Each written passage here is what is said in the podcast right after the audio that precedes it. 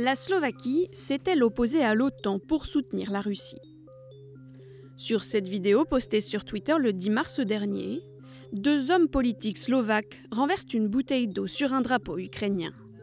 Signe, selon l'auteur du tweet, du rejet de l'OTAN et du ralliement de la Slovaquie, pourtant pays membre de l'Union européenne, à la Russie. Lentement mais sûrement, un par un, le pays se tourne vers la Russie.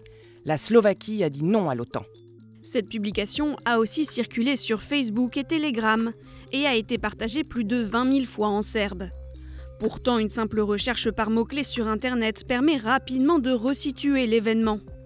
Par exemple, cet article du Slovak Spectator, un journal national, raconte que l'altercation s'est en réalité produite le 9 février 2022, lorsqu'un accord de coopération en matière de défense avec les États-Unis devait être discuté et voté. Plusieurs semaines donc avant le début de la guerre qui oppose la Russie à l'Ukraine.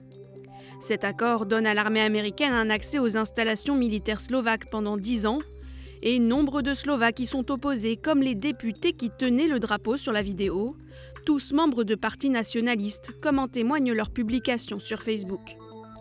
Malgré leurs protestations, le Parlement a finalement voté en faveur de l'accord.